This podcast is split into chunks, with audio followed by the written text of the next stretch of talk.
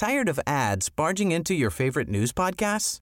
Good news. Ad-free listening is available on Amazon Music for all the music plus top podcasts included with your Prime membership. Stay up to date on everything newsworthy by downloading the Amazon Music app for free or go to amazon.com slash news ad free. That's amazon.com slash news ad free to catch up on the latest episodes without the ads.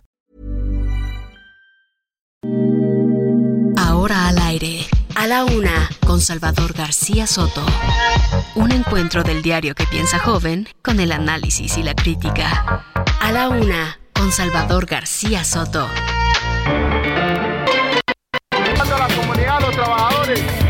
están tirando piedras de todo. Los indígenas.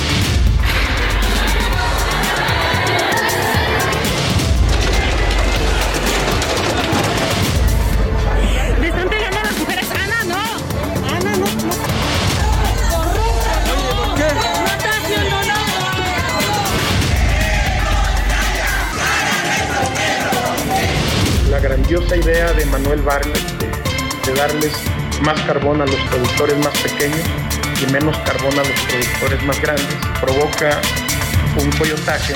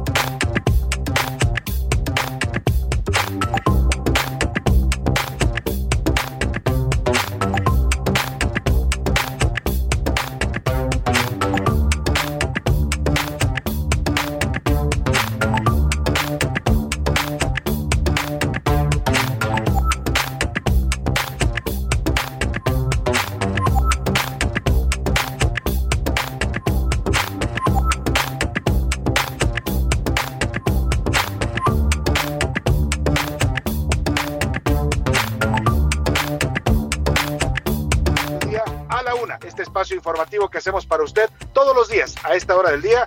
Aquí estamos para saludarle, para informarle y para acompañarle en esta parte de su día. En este martes 16 de agosto, ya se da cuenta, se nos está yendo rápido el mes de agosto. Vamos al ya terminar este octavo mes del año, entraremos a septiembre fiestas patrias y luego pues ya la última recta de este año 2022. Qué rápido se pasa el tiempo, como dicen por ahí, y así de rápido vamos también con la información en este programa. Le doy la bienvenida a todas las frecuencias que nos sintonizan en el Heraldo Radio, en toda la República Mexicana, por supuesto, aquí en nuestra frecuencia central, el Heraldo Radio 98.5 de su FM, la Ciudad de México, la gran noble y leal Ciudad de México. Saludamos a toda la gente que nos escucha en la zona conurbada también, en la megalópolis, y también a toda la gente que nos sintoniza en la República Mexicana, en Guadalajara, Jalisco, en Monterrey, Nuevo León, en Tijuana, Baja California, en Tampico, Tamaulipas. Saludamos con gusto a la gente de la comarca lagunera, a la gente de Oaxaca capital, del Istmo, también allá nos escuchan en el Istmo de Tehuantepec y en Salina Cruz, Oaxaca. Tenemos tres estaciones del Heraldo Radio en el estado de Oaxaca. Saludamos a la gente de Tuxtla Gutiérrez, Chiapas, a la gente que nos sintoniza también en eh, al otro lado del Río Bravo, también escuchan el Heraldo Radio, nos escuchan en McAllen y en Bronzeville, dos ciudades tejanas. Saludamos con gusto a todos los paisanos eh, eh, mexicanos y tejanos que radican en estas ciudades. Y, de esta señal nos escucha en Matamoros y en Reynosa, las dos ciudades espejo y hermanas de estas ciudades tejanas. A la gente de San Antonio, Texas, también muchos saludos, nos escuchan en Now Media Radio San Antonio, igual que a la gente de Chicago, Illinois, a través también de la señal de Now Media Radio. Un martes movido, mucho tráfico en la ciudad, si usted anda transitando, moviéndose de un lado a otro aquí en la Ciudad de México, tómese su tiempo, porque hay bastantes problemas de movilidad en eh, prácticamente toda la ciudad. Así es que mm, no se desesperen el tráfico, ánimo también a la gente que va así manejando en estos momentos en cualquier otra ciudad de la República, mucho ánimo. Tenemos temas importantes para compartirle en este martes y para que nos presente los temas que tenemos preparados. Saludo con gusto a José Luis Sánchez. José Luis, Salvador, ¿cómo estás? Salvador García Soto, buen martes, martes 16 de agosto. Y sí, son temas bastante variados los que tenemos de último minuto también, Salvador. Y bueno, ayuda. El gobierno federal informó que contactará a dos empresas extranjeras de Estados Unidos y Alemania para que den asesoramiento y puedan ayudar en el rescate a los 10 mineros que se encuentran bajo tierra allá en Sabinas, Coahuila. Siempre sí, siempre sí van a aceptar eh, ayuda internacional. Y bueno, pues luego que se cumplen ya 13 días de que estos mineros se encuentran en estos pozos allá en Sabinas, Coahuila Coahuila. Mientras tanto, en nuestro país, la violencia, la violencia no cede. Un comando armado atacó la comandancia de la policía en el municipio de Moctezuma, en San Luis Potosí, esta madrugada. Además, hay incendios por toda esta, por toda esta zona potosina. Hay dos patrullas incendiadas, así como el secuestro de cuatro policías municipales. La violencia continúa imparable en, en México. Y de buena suerte, la máxima goleadora de la selección femenil española, Jennifer Hermoso, esto ya en el tema de los deportes, eh, debutó con las Tuzas del Pachuca en la goleada ante Querétaro. Además, Diablos y Tigres ya están en semifinales de la Liga Mexicana de Béisbol y se calienta un potencial, una potencial guerra civil en postemporada entre los Diablos y los Tigres de Quintana Roo. Y por cierto, además, en unos minutos le vamos a presentar una charla exclusiva con la maestra Elvester Gordillo. ¿Qué opina del sistema educativo actualmente? ¿Qué opina del nombramiento de la nueva secretaria eh, de Educación Pública, la, eh, secretaria Leticia. Eh, y además, bueno, pues eh, todo lo que... Luis, tenemos... Sí. Eh, tenemos esta plática que ya decías con el Baester, la verdad interesante porque dice cosas fuertes la maestra, ¿eh? Conversamos con ella en exclusiva y habla fuerte sobre el, la situación de la educación actualmente en el gobierno de López Obrador, le manda un mensaje a López Obrador, dice que no le ha dado prioridad a la educación, dice que la maestra Leticia Ramírez, la nueva secretaria de Educación, pues sí está bien, es maestra, pero no es la maestra mejor calificada, ni siquiera lo fue tampoco eh, Delfina Gómez. Así es que la maestra del Baster Gordillo dice que está de regreso y también José Luis nos comenta sobre Peña Nieto. Hay una declaración fuerte sobre este expresidente priista que la mandó a la cárcel, literalmente. Dice que no le guarda rencor, pero que pues al final él terminó en el basurero. Vaya declaraciones fuertes las que nos hizo el Baster Gordillo. Vamos a estar escuchando esta entrevista, José Luis. Pero como siempre, la parte más importante o una de las más importantes de este programa, por supuesto, es su opinión. Así es que hoy tenemos preguntas interesantes, José Luis, para que la gente participe con nosotros y nos dé sus opiniones y comentarios. ¿Te parece si hacemos las preguntas del día? Vamos con la pregunta del día, Salvador. Esta es la opinión de hoy.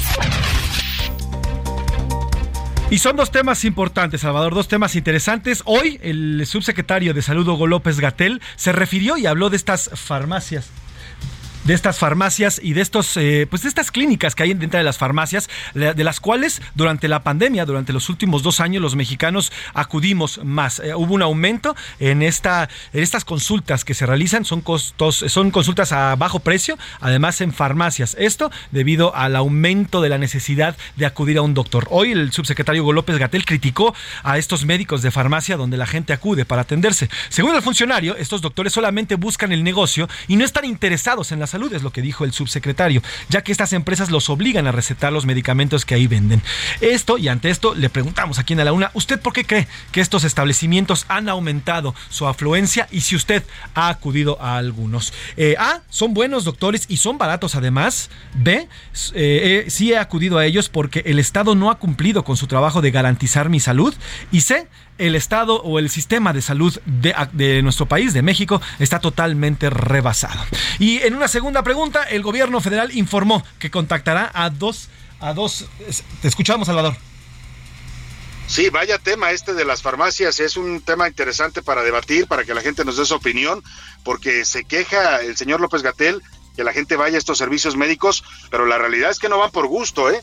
van porque no hay servicios de cobertura social, el seguro social, eh, van porque eh, los hospitales privados son cada vez más caros y es el único recurso que le queda a mucha gente, ir a las farmacias a que un médico pasante en la mayoría de los casos lo recete y pues tratar de esa manera de paliar las enfermedades. ¿Cuál es la segunda pregunta, el segundo tema que tenemos, José Luis? El segundo tema, Salvador, bueno, pues el gobierno federal ya, por fin, eh, pues se decantó por elegir y por eh, aceptar la ayuda extranjera para estos trabajos de búsqueda y rescate de los 10 mineros que cumplen 13 días ya atrapados allá en Sabinas, Coahuila. Eh, dice el gobierno que sí necesita ayuda, que va a contactar a expertos de Estados Unidos y de Alemania. ¿Usted considera que estamos a tiempo o que está a tiempo aún de pedir este apoyo por parte del gobierno para poder rescatar a estos a estos 10 mineros? Eh, la respuesta que tenemos, sí, aún es tiempo y puede cambiar las cosas para bien. Eh, B, es tarde. Tuvieron que pedir apoyo desde el inicio y tuvieron que trabajar con otros expertos desde el inicio.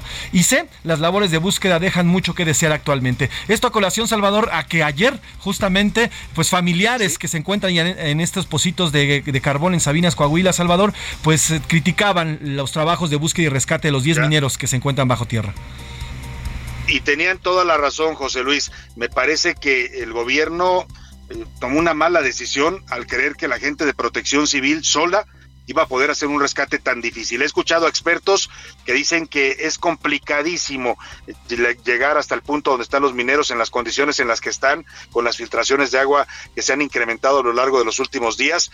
Y la verdad es que pecaron de soberbia, eh, perdón, pero mandan a una señora como Laura eh, eh, Velázquez, que pues será muy directora de protección civil, pero no tiene experiencia en rescates mineros. Debieron haber acudido a los expertos. En México hay muchos mineros que son expertos en rescates, José Luis, son parte del sindicato minero. Debieron haber buscado expertos en México y hasta en el extranjero. Perdieron ya 13 días, eh, están a punto de cumplirse ya las dos semanas y me parece que esto va a terminar siendo una tragedia en buena medida pues por la soberbia del gobierno de creer que ellos solitos iban a poder resolver esto y no recurrir a los expertos. Vaya temas, ahí están para que la gente opine, para que nuestro auditorio nos mande sus comentarios, lo puede hacer por mensaje de texto o de voz, el número para que nos marque 5518 41 51 99, empiece a comunicarse ya y denos sus opiniones y bueno, pues vámonos a arrancar, vámonos a arrancar este programa y ya como el, el martes, porque esto esto como el martes ya comenzó. Incertidumbre. Decenas de estudiantes de medicina del Instituto Politécnico Nacional pasaron el primer día del nuevo ciclo escolar sin las clases que debían tener en hospitales de la Ciudad de México y con la duda de si sus cursos eran en línea o presenciales. A proceso. Vincularon a proceso a Areli y Oscar por su presunta responsabilidad en el homicidio de Enrique Ramírez, directivo de la Universidad La Salle. Mala construcción. Las intensas lluvias de la tarde de lunes en la zona noreste del Estado de México provocaron el desprendimiento del plafón exterior del Hospital IMSS 200 en Tecámac. Orden. Una jueza en Estados Unidos ordenó a Twitter entregar a Elon Musk documentos de un exdirectivo de la compañía que el multimillonario dijo era una figura clave en el cálculo de la cantidad de cuentas falsas. Sigue la guerra. Al menos dos personas resultaron heridas y evacuaron a 2.000 en la península de Crimea, anexionada por Rusia, por un incendio y una enorme explosión en un depósito de armas.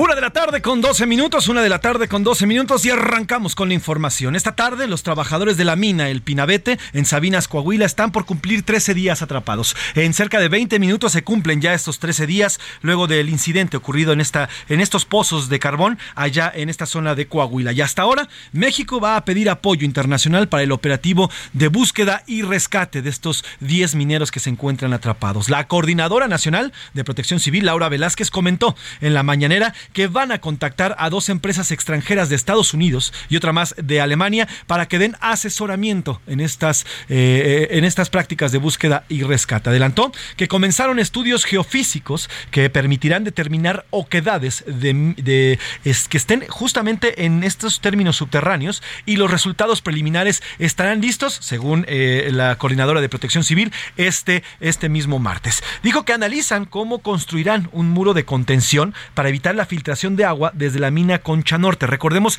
que esta mina, esta parte de la mina ha sido la que ha eh, complicado todos los, eh, todos, eh, los, todo el rescate desde que inició hace ya 13 días, sumado a la lluvia que ha caído desde, desde el fin de semana que acabamos de terminar. Detalló que son 13 bombas las que trabajan de manera permanente las 24 horas y que esperan que el nivel del agua baje lo más pronto posible para que estos pozos, para que los buzos y los expertos puedan entrar a estos pozos a través de la Secretaría de Relaciones Exteriores, a través directamente del canciller Marcelo Ebrard, estaremos contactando a dos empresas extranjeras. Una está ubicada en Alemania y otra en Estados Unidos. Platicaremos el día de hoy con ellos para saber quién es la que nos puede aportar la mejor opinión, la más amplia, tomando en cuenta las condiciones de nuestra mina. Son dos empresas que nos darán una opinión para determinar eh, las acciones con mayor precisión. Esta es una solicitud permanente por parte de las familias. Bueno, pues ahí está, José Luis, lo que dice la directora de Protección Civil. La verdad es que ayer este asunto empezó a, a tensarse. Los familiares tuvieron una reunión ayer con la gente de Protección Civil allá en la zona de la mina de Sabinas y ya desde ayer los familiares se quejaban de que Protección Civil no estaba haciendo pues todo lo que debía hacer. Decían que por las noches dejaban las labores y se iban a descansar y pedían a la familia pues que trajeran a expertos, algo que en lo que parece ya está aceptando el gobierno, José Luis. Así es, Salvador. Incluso ellos, ellos se ofrecieron para, para bajar a las minas, porque al final ellos son los que más conocen los terrenos y los ductos por los cuales puede bajar uno a los pozos. Ellos se ofrecían, sin embargo, bueno, pues no fueron atendidas estas peticiones. Y yo insisto, la verdad, eh, pues qué soberbia del gobierno de querer que solo la gente de protección civil, no descalifico a los, a los técnicos de protección civil, son expertos todos ellos en, en desastres, no sé qué tanto lo sean en, en rescates mineros, porque esta es una particularidad, pues los rescates mineros, y eh, tenemos muchos expertos en México. Ayer hablaba yo con gente del sindicato minero y me decían, el sindicato tiene grandes expertos que han participado en varios rescates, en pasta de conchos, en varios lados, y la verdad es que pues el gobierno pues yo insisto, pecaron de soberbia, hoy están cediendo, ojalá haya tiempo de verdad, eh, pues eh, no queremos una tragedia, no queremos que los mineros eh, estén ya sin vida, deseamos que sigan vivos y que los puedan rescatar, aunque que, sea tiempo, aun cuando pues todas las probabilidades van descendiendo conforme avanza el, el, tiempo. Pero vamos hasta la zona cero, hasta la zona cero del operativo de rescate, ahí a ese pocito carbonífero en Sabinas, Coahuila, con Paris Salazar, enviado especial del Heraldo de México. Paris, Cuéntanos cómo va este asunto, qué es lo que estás viendo ahí en la zona cero. Buenas tardes, París. Buenas tardes Salvador, amigas, amigos de El Heraldo de México. Esta mañana la Coordinadora Nacional de Protección Civil, Laura Velázquez Alzúa, anunció el inicio de los estudios geofísicos para determinar oquedades en la zona de minas El Pinavente, donde permanecen atrapados 10 mineros desde el pasado 3 de agosto. También se anunció la llegada de material, así como la perforación de barrenos para la inyección de cemento y construir una barrera entre las minas Conchas Norte y el Pinavente y así evitar filtraciones a la zona donde se encuentran los mineros atrapados. Sin embargo, después del mediodía todavía no iniciaban estos trabajos anunciados por el gobierno de México. Esta es la información. Muchas gracias, Paris Salazar. Pues ahí está lo que está aconteciendo ahí en Sabinas, Coahuila. Y qué bueno, al final qué bueno que rectifiquen en el gobierno y que acepten llamar a mineros. Mire, más vale reconocer, no pudimos, hicimos todo el intento, hicieron el esfuerzo. Yo no dudo que no lo hayan hecho la gente de Protección Civil, coordinada por la señora Laura Velázquez. Pero pues si ya no les da a ellos la capacidad, el conocimiento en este tema, qué bueno que llamen a los expertos. Debieron haberlo hecho antes, pero yo insisto, espero que todavía estemos en tiempo. Sobre este tema, el presidente López Obrador advirtió hoy que la tragedia en Coahuila podría usarse con fines electorales. Ay, al presidente lo que le preocupa siempre es el tema político. ¿eh? Vive pensando en la política el presidente y no piensa pues en el lado humano, lamentablemente. Ya está pensando que los eh, conservadores seguramente van a usar este tema para acusar a su gobierno. Dice que ya andan eh, pues sopiloteando, así lo dijo el presidente, y que le preocupa que vayan a usar este tema para las elecciones que justamente hay en Coahuila el próximo año para la gubernatura natura. Así lo comentó el presidente. Para decir de que ya andan sopiloteando. Van a haber elecciones en Coahuila. Entonces van a querer, porque eso es lo peor todavía, la falta de escrúpulos morales. Ellos son parte del régimen de corrupción que lleva a estas desgracias y todavía, de manera oportunista, trafican con el dolor de la gente. sacan raja política. Lo único que le preocupa al presidente son las elecciones. ¿eh? Francamente, se ve mal el presidente eh, eh, hablando de que vayan a usar esta tragedia, de que mire, él lo hacía, él lo hacía cuando era opositor, ¿eh? Ah, criticaba a los gobiernos a más no poder, eh, utilizaba este tipo de temas para decir, pues qué mal actuaron, no lo hicieron bien, pero hoy le preocupa pues que se use con fines electorales. Eso sí, le preguntaron ahí los reporteros en la conferencia mañanera, pues qué pasaba con los eh, casicazgos regionales, estos que están detrás de estas minas que operan algunas de ellas en condiciones irregulares, como esta, donde no había ningún tipo de seguridad para los trabajadores, ningún protocolo de seguridad, no estaban inscritos al y también le preguntaron sobre la responsabilidad de la CFE. Le voy a poner un momento más la declaración que ayer hizo el, gobernador de Coahuila, el señor eh, Miguel Riquelme, una declaración fuerte, porque Miguel Riquelme pone el dedo en la llaga y dice, dice que pues Manuel Barlet es uno de los responsables de esta tragedia. ¿Por qué? Porque tuvo la genial idea de comprarles carbón, más carbón a los productores pequeños que a los grandes y eso desató pues una eh, avaricia de muchos por hacer pozos en todos lados, pozos que no estaban vigilados por la autoridad y que operan en condiciones irregulares. Cuando le preguntaron esto al presidente, ¿qué pasaba con el papel de la CFE y del señor Barlet en esta tragedia minera? Se negó a responder. El que se habló y habló fuerte fue el gobernador de Coahuila, Miguel Riquelme, y señala directo directo, sin ambajes, al señor Bartlett como uno de los responsables de esta tragedia minera. Escuchemos. Pero hay una responsabilidad moral que debemos asumir todos. Yo como gobernador, la federación como tal, quienes trabajan o quienes explotan las, las minas, la asignación de carbón, la grandiosa idea de Manuel Bartlett de, de darles más carbón a los que menos, a los, a los productores más pequeños y menos carbón a los productores más grandes, provoca un coyotaje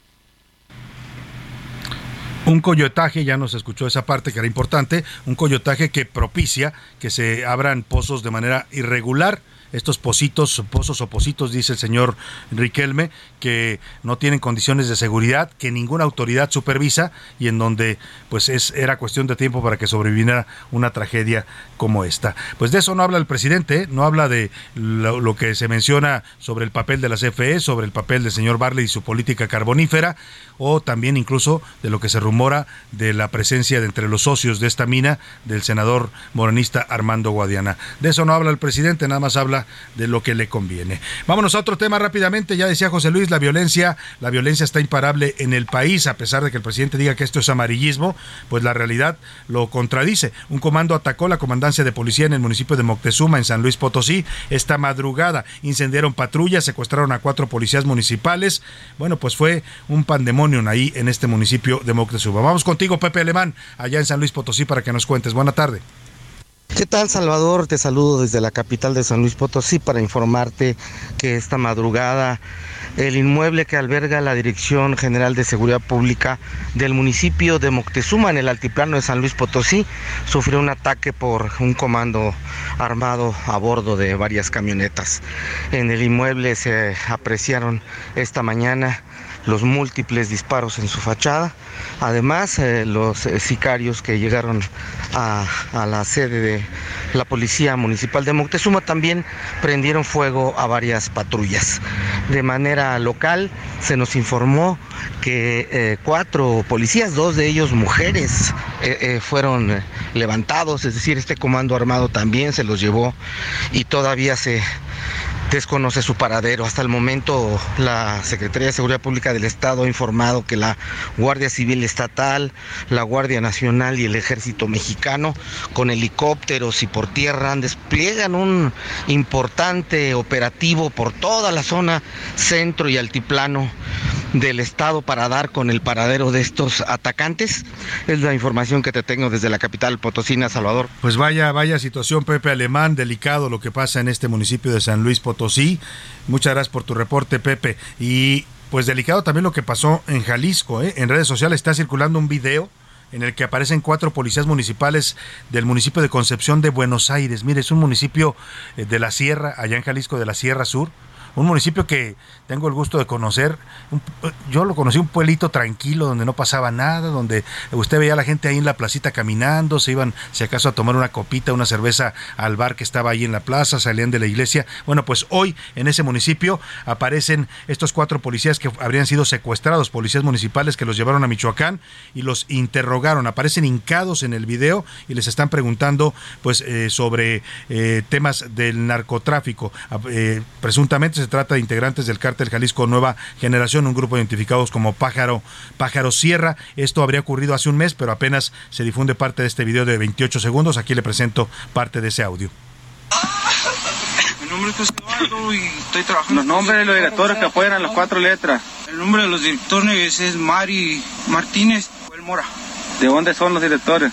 Joel Mora es de La Manzanilla y, Mari es de, de Concepción de Buenos Aires. Ellos lo bueno, pues ahí está lo que se ve en este video lamentable, los policías municipales sometidos e hincados por el crimen organizado. Vámonos a la pausa con música, seguimos en la semana de la fotografía y esta canción que le voy a presentar es de Los Aterciopelados, se llama Gozo Poderoso. Ya regresamos con más.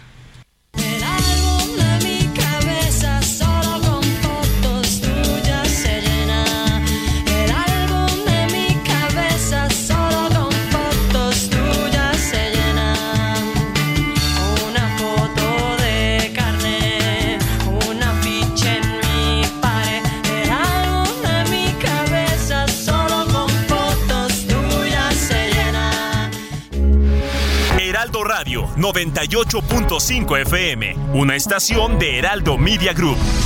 Transmitiendo desde Avenida Insurgente Sur 1271, Torre Carrachi, con 100.000 watts de potencia radiada. Heraldo Radio, la H que sí suena y ahora también se escucha. Sigue escuchando a la una con Salvador García Soto. Ahora, la rima de Valdés. O, de Valdés, la rima. Usted no se lo imagina. Qué alegría todos sentimos. En helicóptero vimos a una botarga divina. Secretaría de Marina. Es neta que hasta la cancha de béisbol y así a sus anchas llevaron a una mascota de aquel juego de pelota. Ahora sí, que ya te manchas. Pues no que no hay privilegios ni gastos innecesarios. Sean tantitos solidarios, esto es casi un sacrilegio. Como niños de colegio utilizan los recursos, deberían tomar un curso de decencia. ¿Qué les pasa? La lógica me rebasa, no empata con el discurso. Hay olmecas de Tabasco y el Pochi, su mascotita, que moviendo la colita andaba y dijo, me atasco. En serio que ya dan asco, que estas prácticas no paran. En la pata se disparan por una simple botarga. El presidente se encarga, minimiza y se descara. Mañana hallarán mi puerta abierta, mi cuerpo caído donde esté y mis ojos igual que si te vieran foto en la pared. Primero pensarán si estoy dormida y se acercarán un poco para ver. Y allí verán un sobre a tu nombre, dentro un papel diciéndote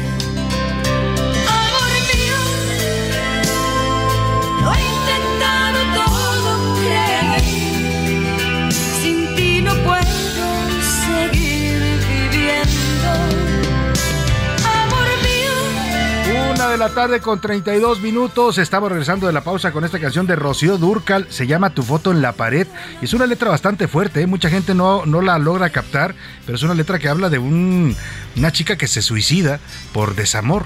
Por eso se llama la foto en la pared, la foto de la persona amada. Ella se quita la vida porque dice, no puedo seguir viendo sin ti. Bueno, pues seguimos hablando de la fotografía, la fotografía que evoca tantas cosas, entre ellas incluso los desamores. Recuerda este papel diciéndote, amor mío, lo he intentado todo, créeme. A la una, con Salvador García Soto. Oiga, y vamos a más información. El caso Lozoya. ¿Qué ha pasado con el exdirector de Pemex, Emilio Lozoya, que sigue indigestado por aquel pato que se comió en el restaurante chino? ¿Se acuerda usted?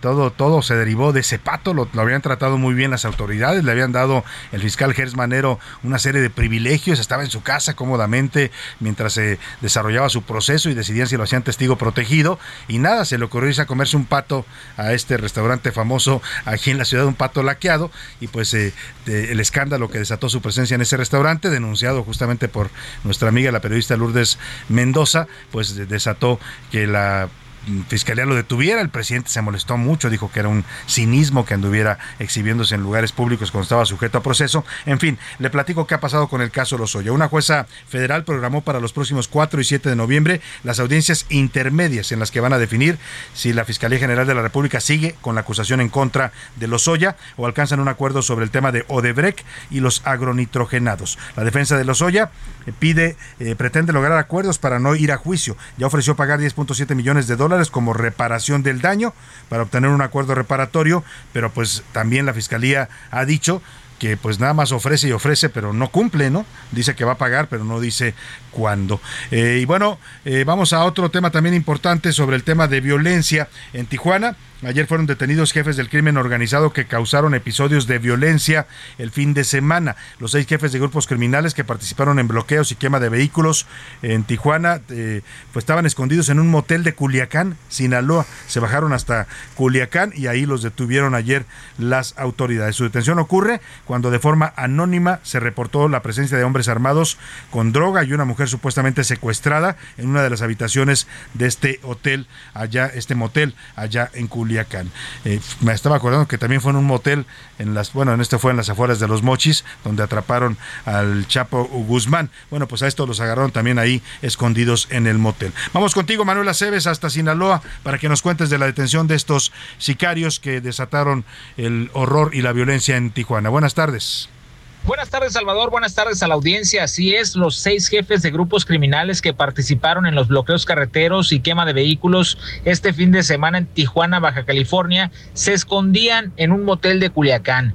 Fue el presidente Andrés Manuel López Obrador quien confirmó la captura entre los límites de Culiacán y los Mochis. Sin embargo, al consultar con fuentes confiables de aquí de Sinaloa, se constató que las personas detenidas en un motel ubicado en la salida norte de la capital sinaloense son las mismas personas que estaban siendo buscadas por autoridades federales. La detención se dio cuando de manera anónima se reportó la presencia de hombres armados, droga, armas y presuntamente una mujer secuestrada en una de las habitaciones, por lo que de inmediato se realizó el despliegue policial que terminó en la detención de los ocupantes del cuarto. Aunque de manera oficial no ha habido un pronunciamiento por parte de las autoridades de Sinaloa, se sabe que se trata de las mismas personas, las cuales serán puestas a disposición de las autoridades competentes. Es el reporte. Muchas gracias, muchas gracias Miguel Aceves, pues los atraparon y qué bueno, hoy presumió el presidente eso, que ya perdón, Manuel Aceves, eh, que ya pues han agarrado a varios de los que participaron en esta violencia y decía que, insiste el presidente, que se hizo demasiado escándalo. O sea, de verdad, como si la gente, las redes sociales, los medios hubiéramos inventado la violencia. ¿eh? La verdad no, no es menor lo que pasó, no es menor lo que vimos, estos ataques a población civil, 10 muertos civiles en Tijuana, eh, perdóname, en Ciudad Juárez, pues no sé si al presidente eso le parezca menor. Parece que sí, pues, porque así lo, lo quiere ver él, pues, pero y habla de que fue montado y que fue mucho escándalo.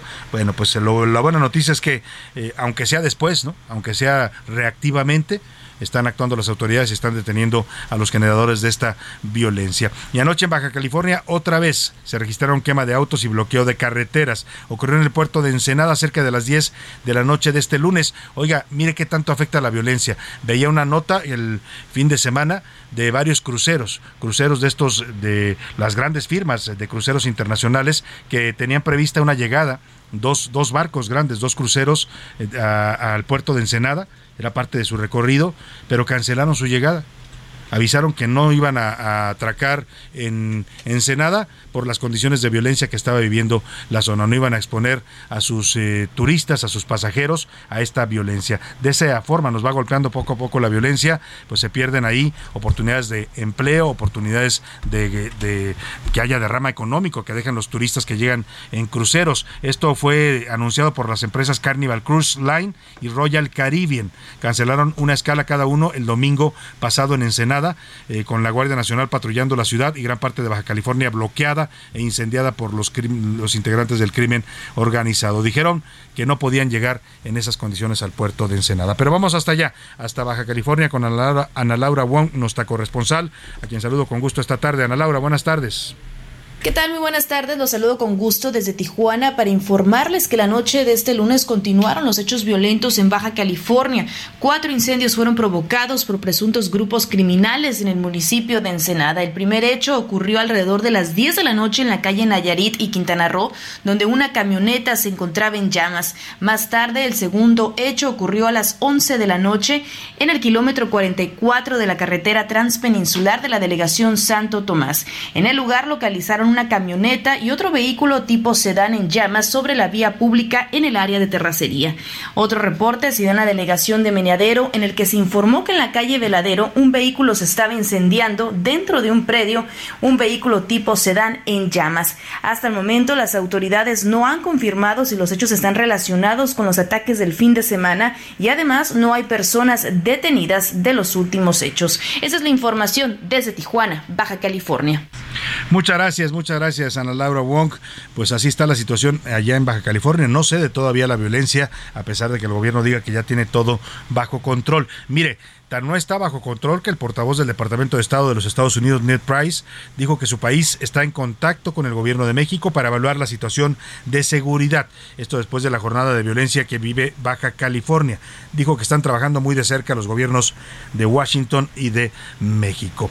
Oiga, y hablando de temas de seguridad, la Guardia Nacional estrena grupo de élite lo nombraron Fuerza Especial de Reacción e Intervención. Está integrado por 492 elementos y entre sus funciones está realizar operaciones de alto impacto en contra de la delincuencia organizada, además del rescate de rehenes y personas secuestradas.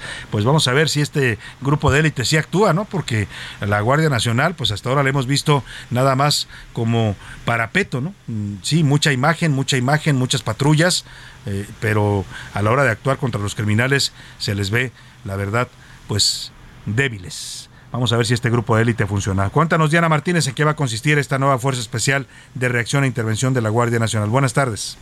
Así es, Salvador, buenas tardes. La Guardia Nacional cuenta desde este martes con un nuevo grupo que es la Fuerza Especial de Reacción e Intervención, conocida como FERI, que participa en operaciones de alto impacto en contra de la delincuencia organizada, en el traslado de reos de alta peligrosidad y en el rescate de rehenes y personas secuestradas. Este grupo está conformado por 492 elementos que también tienen entre sus funciones apoyar a las autoridades ministeriales en cumplimentar órdenes de aprehensión y encateos así como operaciones de reacción inmediata en zonas urbanas y en la desactivación de artefactos explosivos. Los integrantes de este nuevo grupo además se encargan de la seguridad en eventos especiales, así como en los del ámbito diplomático, cultural y deportivo de carácter internacional. Pucio destacó que estos casi 500 efectivos tienen el adiestramiento especial para cumplir con eficacia misiones que demandan rapidez, precisión y contundencia bueno, pues ahí está lo que anuncian este nuevo grupo de élite en la Guardia Nacional. Y hablando de la Guardia Nacional, Porfirio Muñoz Ledo, ex eh, dirigente, ex coordinador de Morena, ex diputado morenista, ex presidente de la Cámara de Diputados, y ya no le sigo con los ex de Porfirio, porque ha sido todo prácticamente, ¿no? Desde dirigente nacional del PRI en su momento, cuando era priista en la época de Echeverría, hasta secretario de Educación Pública, secretario del Trabajo y Previsión Social, senador, diputado, dirigente nacional del PRD, eh, bueno, pues ha sido de todo el señor Muñoz Ledo, una de las figuras pues emblemáticas en este momento de la izquierda y eh, acaba de publicar un manifiesto que titula La restauración de la República. Llama a todos los mexicanos a no permitir que los militares o que el país sea militarizado por caciques tropicales. Así lo dice textual, no permitamos la militarización de México por caciques tropicales. Critica la postura del presidente López Obrador de querer integrar la Guardia Nacional a la Secretaría de la Defensa. Dice eh, Porfirio Muñoz Ledo, que ha fundado este movimiento que denomina Nueva República que no debemos permitir la militarización del país y que nuestros heroicos soldados y marinos no son corcholatas al servicio de caciques tropicales que en realidad son el último reducto de la soberanía nacional y de las libertades públicas. Fuerte, fuerte el tono de Porfirio, no es nuevo, tiene ya eh, pues algunos ah, par de años que se ha radicalizado en sus posturas en contra del gobierno de López Obrador, se ha vuelto un crítico feroz desde adentro, porque nunca ha dejado de pertenecer a Morena, pero sí es una voz crítica pues que incomoda mucho ¿eh? en Palacio Nacional. Tanto incomoda que Muñoz Ledo pues el presidente lo tenía tan cercano o en tan buen concepto que incluso fue el que eligió para que le pusiera la banda presidencial. Aquel primero de diciembre de 2018 es Porfirio, como presidente de la Cámara de Diputados, quien le impone a, a López Obrador la banda presidencial. Hoy se ha vuelto uno de sus más feroces críticos. Y vámonos a otros temas importantes. Le decíamos al arrancar este espacio que conversamos en exclusiva con la maestra El Baester Gordillo. Ha reaparecido el Baester después de un eh, silencio de meses, después de que pues, se dedicó a sus asuntos personales, se casó. ¿Se acuerda que aquí le contamos de la boda allá en Oaxaca, que hubo hasta escándalo porque llegaron ahí huestes que dijeron que eran del CENTE y le destrozaron el casino donde iba a ser eh, la fiesta. Después pues resultó que ella tenía una sede alterna preparada, ¿no? La, maestra, pues como buena política, eh, se prepara ante ese tipo de escenarios. Eh, eh, y después de un silencio largo y dedicarse a sus temas personales, estuvo en la cárcel presa casi los seis años del gobierno de Peña Nieto, acusada de delitos de lavado de dinero, de operaciones con recursos de procedencia ilícita, delitos que después los jueces la exoneraron dijeron que no, nunca hubo elementos para fincarle esos delitos, por eso salió libre justo al, final del gobierno de Peña Nieto, agosto de 2018, si mal no recuerdo, antes de que empezara el gobierno de López Obrador fue liberada. Y bueno, eh, ha reaparecido, hace poco dio una entrevista por ahí a, un periódico, al financiero, y ahora sale nuevamente en el contexto del nombramiento de la nueva secretaria de Educación, Leticia Ramírez. Ayer subió un tuit que lleva muchos mensajes. Dice Baster en su tuit el día de ayer que ante nuevos actores tiene que haber nuevos diálogos y propone que se hable con la nueva secretaria de Educación Pública o que la secretaria hable de esto con los actores de la educación, del programa de escuelas de tiempo completo que eliminó este gobierno, de la alimentación de los niños en las escuelas y de los horarios extendidos. Es decir, el Baster dice pues que está de regreso que está de vuelta y que va a luchar, dice ella, para defender la educación. También habla de política, dice que al presidente López Obrador no le interesa la educación, que nunca ha sido su prioridad y le manda un mensaje, que se preocupe más por la educación de los niños y por los maestros y que no anden ideologizando la educación. Le preguntamos también sobre Peña Nieto, y dice que no le guarda rencor, que no guarda eh, pues rencores sobre lo que le hizo meterla a la cárcel y que pues en todo caso lo ve ahora a él muy abandonado y que terminó, dice, por su frivolidad en el bote de la basura. Esta es parte de la conversación que tuvimos hoy con el Baster Gordillo, ex lideresa nacional del CENTE. La entrevista completa la podrá usted ver hoy a las 10 de la noche en las noticias de la noche, Canal 8 de televisión. Aquí le presento. Estamos con la maestra Elbaester Gordillo, ex lideresa del Sindicato Nacional de Trabajadores de la Educación. Maestra, qué gusto saludarla. Muy buenas Igualmente, Salvador, es un gusto que estemos charlando amigable y responsablemente. Gracias por recibirnos aquí en su, en su biblioteca. Pues lo primero que le preguntaría es esta reaparición que ha tenido después de un periodo de inactividad en los que, eh, después de ser usted exonerada de los cargos que le imputaron eh, penalmente, de haber estado en prisión, eh, se dedicó más a sus asuntos personales. Hoy la vemos nuevamente fijar posiciones políticas y posiciones que tienen que ver también con la educación, que es el tema que usted siempre ha abanderado. ¿A qué, la primera pregunta que le haría es, ¿a qué se debe esta reaparición, este regreso del Baster Gordillo? Yo creo que no hay tal reaparición. Lo que hubo realmente es una... Lo que hubo fue una represión ante la oposición a no la reforma, debe quedar claro en, en, su conjunto, sino a llevar lo que ya se había hecho a la legislación y particularmente a dejar la evaluación educativa solamente con maestros y entré en una reflexión profunda, pero al mismo tiempo ir recuperando sobre todo a Elvester, llegan momentos en que el silencio no es del todo sano sobre todo en, coyunturas como la que estamos eh, viviendo en este momento, hay movimientos eh, abruptos en la Secretaría de Educación Pública. Eh, en este contexto, el que usted levante la mano y diga, a ver, necesitamos diálogo, necesitamos recuperar programas que se han eliminado, porque los eliminó además este gobierno. Habla usted de escuelas de tiempo completo, habla de alimentación para los niños en las escuelas y habla de horarios extendidos. Justo lo que acaban de eliminar en este gobierno. Lo que, lo que plantea usted es que eso se tiene que recuperar Sí, yo sí voy a ser una defensora de la escuela de tiempo completo. Y no por una posesión meramente gremial, sino esencial para la sociedad. Tenemos crisis con el estado emocional de los niños, severas crisis de depresión. Tenemos niños menores, digamos, de nueve años en adelante, y aún menores, con farmacodependencia muy delicada. Prostitución infantil. No vale la pena pensar y repensar qué escuela queremos, qué pasa hoy. Pues la perspectiva en un gobierno como la cuarta transformación se dice, la educación no es su prioridad. No ha sido prioridad este gobierno. No, no es prioridad del Estado mexicano y ni del gobierno. Y ahora este nuevo nombramiento de la maestra Leticia Ramírez, ¿qué le dice este nuevo nombramiento? Usted conoce a Leticia, fueron compañeras del sindicato durante muchos años. Yo digo que sí, fuimos o podemos serlo, maestras, profesoras, pero de dos posiciones diferentes. Es cierto que es maestra de escuela, de una honorable institución a la que respetamos y queremos todos los educadores, como la Benemérita Normal de Veracruz, de Repsamen. Eh, en fin, todo esto que tuvo que ver en la transformación de la educación. Pero no la recuerdo en la academia.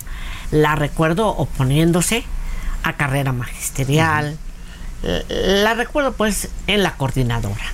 Y llega al cargo porque tiene experiencia. El presidente ayer decía que su experiencia como maestra la acreditaba para ser secretaria de Educación, pero muchos piensan que es más por la lealtad que le tiene el presidente, la cercanía. Yo creo que es una cercanía, y hoy me queda muy claro, ¿no? Eh, es una cercanía personal, pero también habrá que ver que pues por ser de la coordinadora, ella renuncia a las cuestiones académicas a la propia lucha sindical, porque bueno, cuando alzó la voz para estar en contra de la reforma educativa, por ejemplo. ¿Dónde estuvieron las voces de la coordinadora en ese entonces, cuando yo fui detenida? No para defenderme, para defender la educación. El silencio total.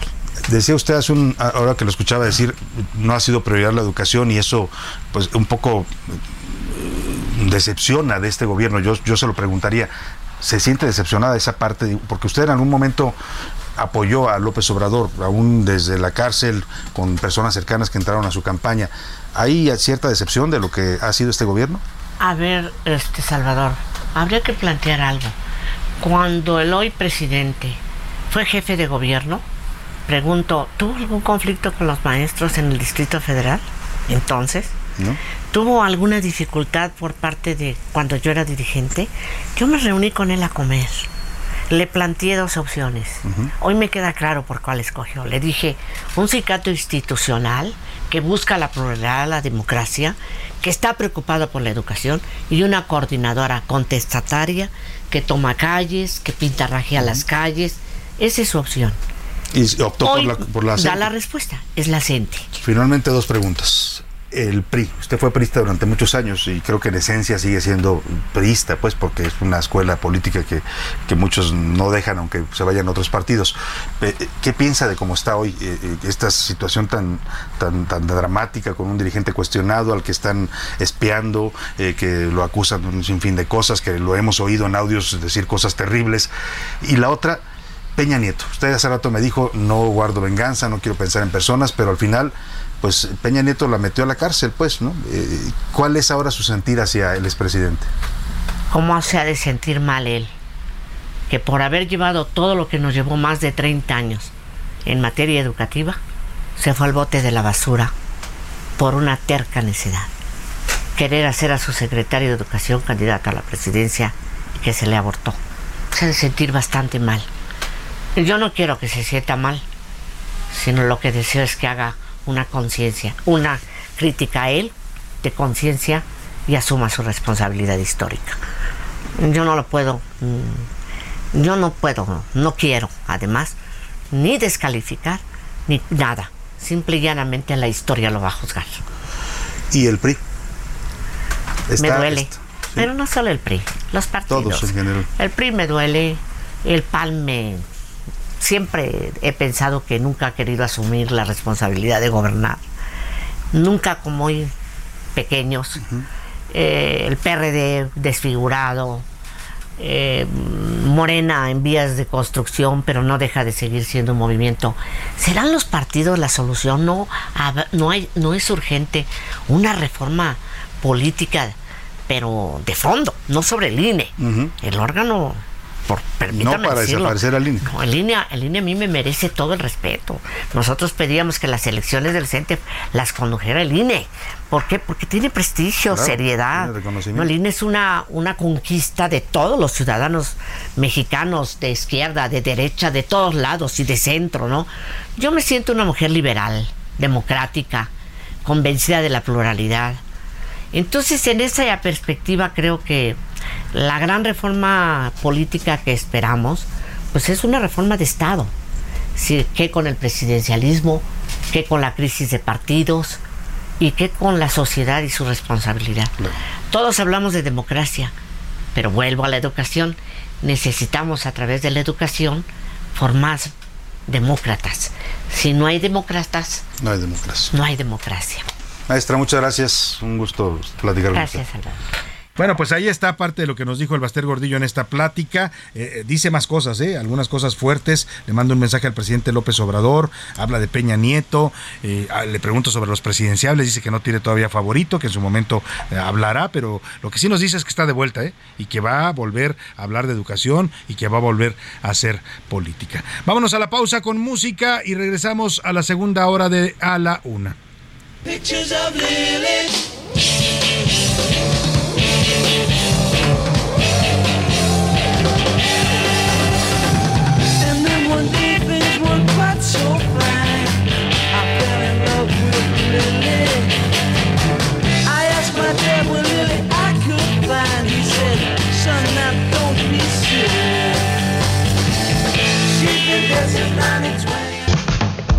Escuchando A la Una con Salvador García Soto. Regresamos. Ya estamos de vuelta con A la Una con Salvador García Soto.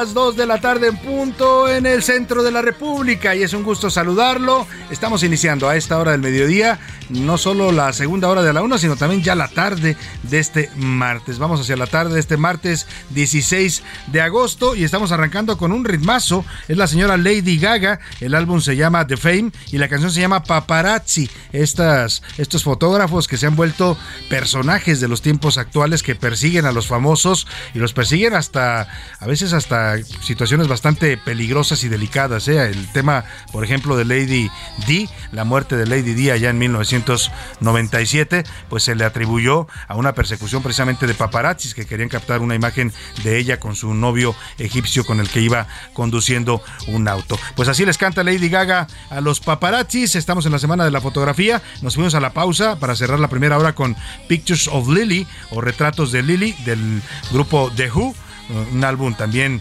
pues de colección de 1967 de Who, Sell Out se llama el álbum y ahora estamos escuchando a la señora Lady Gaga con este, esta canción de Paparazzi. Súbale un poco y ahora le cuento lo que le tengo preparado para esta segunda hora de A la Una.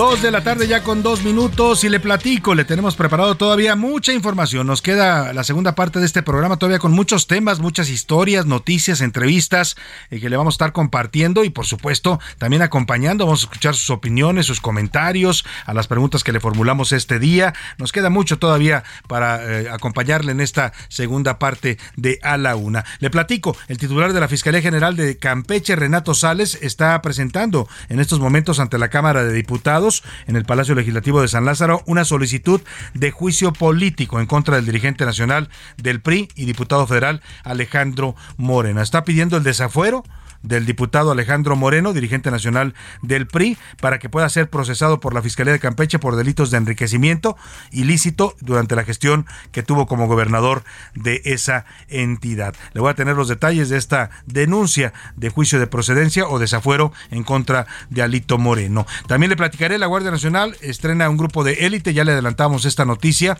importante porque, bueno, pues se, ha visto eh, con esta oleada, y no es casual que lo presenten ahora, con esta oleada de violencia que tuvimos la semana pasada, se notó pues un, unas fuerzas federales que están un poco oxidadas, ¿eh? La reacción fue bastante lenta, vimos cómo masacraban a civiles en Ciudad Juárez, cómo atacaban eh, gasolineras, tiendas de conveniencia, cómo secuestraban y quemaban camiones y los eh, soldados y los guardias nacionales nunca aparecieron. Bueno, se supone que este grupo de élite que están creando va a ser para eso. También le voy a contar de las declaraciones del subsecretario Hugo López Gatel. Es una de las preguntas que le formulamos hoy. Mira, ya no me sorprende a mí nada de López Gatel. ¿eh? Ya conociendo al personaje, eh, la pregunta es ¿por qué sigue ahí? Muchos se preguntan eso después del nefasto papel que ha tenido durante la pandemia. Y ahora se lanza contra los consultorios de las farmacias y cuestiona a los mexicanos que se van a atender a esos consultorios. Como si lo hicieran por gusto, digo yo, ¿no? Como si uno no prefiriera ir a un hospital eh, público a que lo atendieran y lo atendieran bien, a que lo curaran. Pero la verdad es que pues está tan rebasado el sistema de salud, está tan desarticulado por este gobierno que desapareció el Seguro Popular y creó una cosa rara que se llamaba el Insabi, que ya también lo desaparecieron porque fue un fracaso rotundo. Ahora están queriendo construir algo que llaman IMSS Bienestar, que he platicado incluso con gente del Seguro Social y me dicen está de locura ese plan, o sea, aterrizarlo en la realidad es casi imposible. Bueno, pues el señor López Gatel cuestiona a los mexicanos que van a atenderse a las farmacias porque dice que son un gran engaño. Parte de los temas que le vamos a tener preparados en esta segunda hora, pero como siempre, a esta hora del día lo más importante en este espacio es escuchar su voz, sus opiniones, sus comentarios sobre los temas de debate que le propusimos el día de hoy. Hicimos dos preguntas importantes, una tiene que ver con esta declaración de el señor López Gatel sobre la crítica que hace a los mexicanos que se van a atender a las farmacias, a los consultorios de farmacias.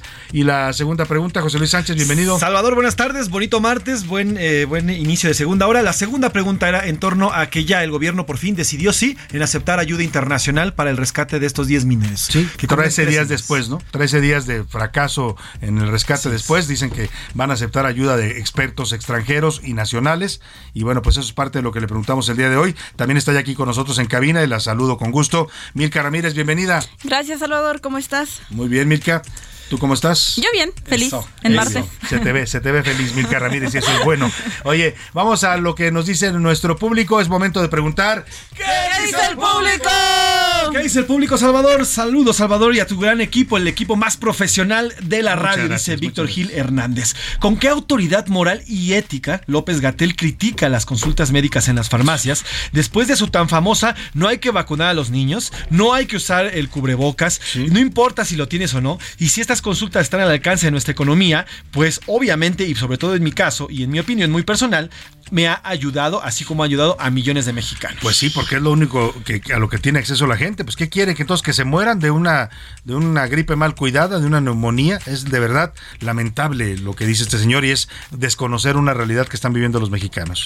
Eh, saludos, Salvador. Excelente martes. Oye, Salvador, qué bueno que no quedaste encantado con los encantos de la maestra del Beste. Saludos, Eduardo Herrera. No, muchas gracias. La verdad es que nos sorprendió la maestra. ¿eh? Ahí estuvo también José Luis en la plática que tuvimos que grabamos para televisión.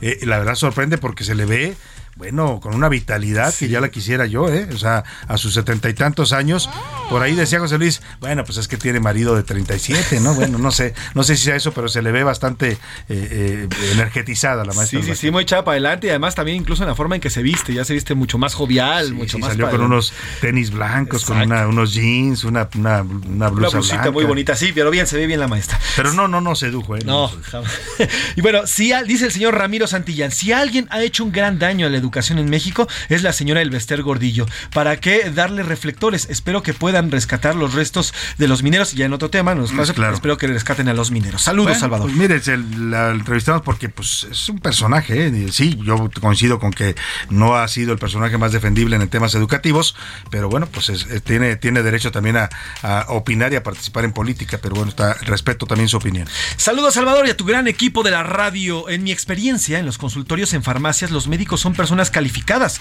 son doctores calificados, sí funcionan y no somos tontos para seguir comprando algo que no funcione. Además, la necesidad y la falta de atención en los hospitales hace que vayamos a estos lugares. Saludos. Exactamente, pues esa es una necesidad, pues no lo hace la gente por gusto. Y la verdad es que pues en muchos casos sí se curan, Milka, de esta de, de enfermedades a las que van a atenderse. Normalmente son consultas de primer nivel, pues a lo que va sí, uno claro.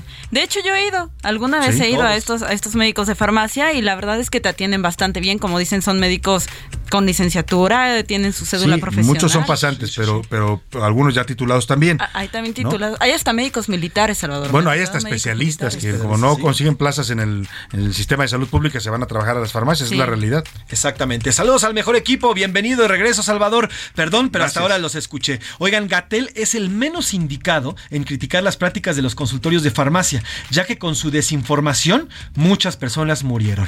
Sí, la verdad que sí, yo no sé con qué cara se atreve el señor a hacer este tipo de declaraciones. Saludos al señor Juan Ortiz que nos manda muchas felicitaciones. Buenas tardes Salvador, José Luis y al gran equipo de mi noticiario favorito, nos dicen por acá. Soy Alberto desde Colima. El manejo de la crisis en la mina de Coahuila es soberbio e ineficaz. Es solo una muestra más de la ineptitud de este gobierno. Saludos Salvador. Oye, déjame mandarle un saludo ahorita que estás diciendo a la gente de Tehuantepec que nos escuchan en el istmo de Tehuantepec y en Salina Cruz, que también, también, también zona ismeña. Ayer eh, David eh, Fuentes, que es nuestro reportero de investigaciones especiales, que es oriundo de allá del istmo, es ismeño, eh, me dijo que anduvo eh, de paseo allá por su tierra con su familia y que mucha gente le decía que escuchaba el noticiero de A la Una, que nos mandaron saludos, así es que saludos a todos los ismeños, a toda esta gran eh, gente de Oaxaca que tiene una cultura además espléndida. Una, no sé si usted ha probado la comida del istmo oaxaqueño, que es distinta a la comida de los valles centrales, pero es exquisita, deliciosa.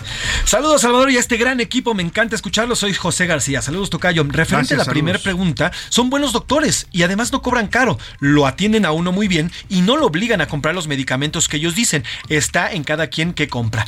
Referente a los mineros, desgraciadamente eso ya se sabía muy, pero muy, muy difícil de resolver. Desde el primer día debieron acudir a ayuda. Ah, sin duda alguna. Yo creo que pecaron de soberbia. ¿eh? Creer que el gobierno solo iba a poder con esto, pues fue bastante, bastante soberbio.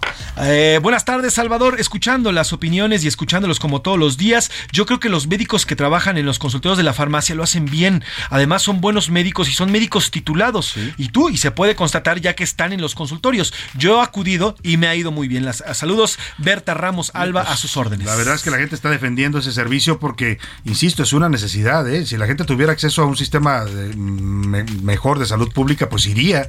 Pero si no, pues va a lo que está a la mano y lo que las opiniones del público es que a todos les ha ido bien en esos sí, exactamente. Saludos, Salvador, a tu gran equipo equipo, me encanta escucharlos desde Monterrey. Raúl Rodríguez dice, Salvador, buen día. El comentario de Gatel no es más que justificar la contratación de los médicos cubanos que hoy ya trabajan en Nayarit y en otras entidades de nuestro país. Y fíjate, dice, es un gran engaño esto de los consultorios de farmacias. El gran engaño es que nos digan que necesitamos traer médicos de Cuba. Ese es el gran engaño, ¿eh? Porque no lo necesitamos. Lo único que está haciendo el gobierno de López Obrador es financiar al gobierno de Cuba a través de este programa de contratación de médicos cubanos. Esos sí son grandes engaños. Mira, fíjate, aquí nos escriben. Buenas tardes, Salvador. Me encanta escucharles diario. Eh, no pone su nombre, pero dice. Ah, bueno, sí, dice. Soy Adrián Lira, perdónenme, Ujú. derechohabiente del ISTE. Prácticamente es imposible recibir una consulta o atención en sus clínicas u hospitales. Llevo una semana pidiendo una consulta y no se puede. Acudo por resignación a estos consultorios que tanto critica el doctor Hugo López Gatel. El ISTE está en condiciones lamentabilísimas y es una pena porque es una gran institución, de las mejores instituciones de salud que tenemos en México, pero lo han llevado al desastre, Milka. Híjole, Salvador, sí, aliste, pero también, por ejemplo, en el IMSS, los médicos están También. rebasados. Le- les dicen, tienes 10 minutos para atender a cada paciente. Un paciente que hace una fila de una, dos, tres horas para poder ser atendido, incluso llega- con cita. Incluso con cita. Llega 10 minutos, ¿qué pueden revisarte Pues en 10 nada, minutos? te despachan rápido, tomes esto, y lo que sea y váyase. Es la realidad del sistema de salud pública y lo dice bien nuestro radio escucha. Sí, tenemos muchos mensajes. Saludos a Raúl, que nos escribe, nos manda felicitaciones. Saludos también a Juan González. Saludos también a, se llama aquí Roy007, así se hace llamar. Saludos, también a Marcos, Marcos Cisneros, que nos manda muchos saludos. Y dice, qué bueno que ya regresaste, Salvador. Te Muchas extrañamos gracias, mucho. Marco. Y gracias también por lo que me dice a mí. Saludos. Raúl Rodríguez Candia, también saludos. Buenas tardes, Salvador. También te manda saludos. Betty nos dice, buenas tardes, Salvador, escuchando estas opiniones. Yo he ido a estos doctores y han salido muy buenos. Me han, eh, me han sabido encontrar lo que tengo y ya de uno de ellos se convirtió en mi médico de cabecera. Fíjate, pues ahí está. Bueno, pues no le, no le va a ir nada bien con esta declaración a López Gatel. Y las mismas preguntas las hicimos también en, en Twitter, arroba Twitter. S García Soto. ¿Qué dice nuestra ¿Qué comunidad dice el tuitera, Milka? Los tuiteros sobre el tema de los médicos. El 23% dice que son buenos y baratos. El 45% dice que el Estado no garantiza la salud y el 32% dice que el sistema de salud está totalmente rebasado en nuestro país. Sobre el tema de los mineros, el 6% cree que todavía es tiempo de pedir apoyo internacional. ¿El 6%? 6%. El 85% dice que esta petición se tuvo que haber hecho desde el inicio, Así desde es. el día 1. Así es. Y el 9% dice que la actuación en las labores de búsqueda y rescate dejan mucho que desear. Simplemente en Chile. En Chile tienen grandes, exacto. grandes expertos en rescates mineros, porque han- es una zona también de, gra- de muchas minas y han tenido muchas tragedias mineras. Y la semana pasada rechazamos el apoyo de Chile. Mira, pues para que veas, ahí está la, la situación. Oye, nunca hago esto, yo pocas veces hablo de cosas personales en la radio, pero eh, hoy voy a hacer un comentario porque no sé si les ha pasado que llegan al aeropuerto y se les olvida una maleta. Sí, a mí alguna vez me pasó, sí, una- un backpack, una- un backpack de esos que estás en la Y local. ya no la, y- rara vez la puedes recuperar. Hay, hay un área para la gente que no sepa, si te olvidó algo en el- en- dentro de la terminal eh, del Aeropuerto Internacional de la Ciudad de México, sea la 1 o la 2, hay un área de objetos perdidos, así se llama. Eh, eh, usted puede hablar y preguntar, oiga, dejé ahí una maleta tal, así de estas características, una bolsa, lo que se le haya olvidado, un celular, si es que lo regresan, ¿verdad? A eso, a ese tema voy justamente, porque me pasó hace unos días que regresaba de, de- de viaje, eh, el- el- regresé, ¿qué día regresé? El, 13. viernes, el viernes 3, 13, 13, de agosto, viernes 12, perdón, viernes 12, 12, por ahí del mediodía, y salí, salí yo de la, de la terminal con varias maletas de la terminal 1. Eh, y al subirme al, al- al- auto que nos recogió una camioneta de, servicio, eh, pues eh, se me olvidó una maleta, la dejé ahí, o sea, en, en las prisas, porque además está uno corriendo, porque están llegando carros, está saliendo gente, dejé una maleta ahí afuera de la terminal, en la puerta número 8. Eh, regresé rápidamente al aeropuerto, bueno, después de un par de horas que me di cuenta, pregunté, me ayudaron ahí en el aeropuerto, la gente de comunicación social, le, le mando un abrazo al director de comunicación social que nos apoyó para tratar de ubicarla, nos enseñaron las maletas que habían reportado extraviadas, no estaba la mía, y me dijeron, es que como la dejaste afuera es probable que se la hayan llevado. Después eh, pude tener acceso a los videos, también le mando un saludo al capitán que lleva la seguridad ahí en el aeropuerto, para ver qué había pasado con la maleta, porque esa era mi duda, ¿no? No traía yo nada- grandes cosas de valor, cosas personales, ropa eh, del viaje, ni siquiera, pues ya ropa además eh, usada, sucia, ¿no? Eso fue lo que en parte se llevaron. Y se ve una, una, a una camioneta que llega después que sale, salgo yo y, y- y se llevan la maleta. Se- eh, parece que se la llevan por confusión, porque piensan que es parte de su grupo de maletas. Pero hasta la fecha estoy tratando de localizar a estas personas. Me dieron lo- lo- los datos de la placa y no he podido localizarlos. Y a mí me sorprende mucho que en este país no tengamos una cultura pues de, de civismo, pues para regresar algo tan personal como una, Una maleta, de ropa, oiga. totalmente. No tenía de verdad cosas de valor. O sea, no van a encontrar nada de valor, pero nunca me contactaron, ahí viene mi nombre. Yo no presumo que sea nadie público, pero si usted googlea mi nombre, pues aparecen Sí, mil sí, referencias claro. como para hablar. Y me llama mucho la atención y lo quiero decir porque en este país cosa que pierdes, cosa que, que ya no regresa, que se va. Al rato vamos a ver las camisas de Salvador en subasta, así de camisa de Salvador García Soto. es, es un tema, criticamos muchas veces. Mis al- calzones, no los van a poner en subasta porque también iban ahí. Criticamos, En fin. criticamos mucho Salvador al gobierno, pero también muchas veces estas pequeñas acciones das en el clavo. cambian el país. ¿no? Das en el clavo. La verdad es que nuestro problema como sociedad y como país también es también es de nosotros, de los ciudadanos, pues que no tenemos esta cultura. Oiga, si yo, si me hubiera pasado lo- a mí el caso, le juro que hubiera hecho lo posible por localizar a la persona, o por lo menos a la aerolínea, ¿no? Porque viene el, el ticket de la aerolínea donde yo viajé, pues hablar a la aerolínea, decir, oiga, tengo una maleta de un pasajero suyo, ahí se las devuelvo ya para que ustedes lo localicen. Pero nada, he he hecho miles de intentos y no regresa la dichosa maleta. Simplemente lo quise comentar por eso, José Luis, porque mucho de lo que nos pasa también como país depende de nosotros, por nuestras Sí, actitudes, claro. por nuestra falta de honestidad, de civismo, de respeto a la legalidad y de respeto entre nosotros mismos. Ahí dejamos el tema y vámonos a otros temas importantes. Gracias, José Luis. Gracias, Gracias, Salvador. Vámonos a más información. A la una, con Salvador García Soto. Oiga, y vamos a, vamos a ir hasta la Cámara de Diputados, al Palacio Legislativo de San Lázaro, porque hace unos minutos estuvo ahí presente el fiscal general de Campeche, Renato Sales. Es este mismo que hizo aquel cateo tan cuestionado en la casa, una de las residencias de Alejandro Moreno Cárdenas, es gobernador de Campeche y actual dirigente nacional del PRI. También es diputado.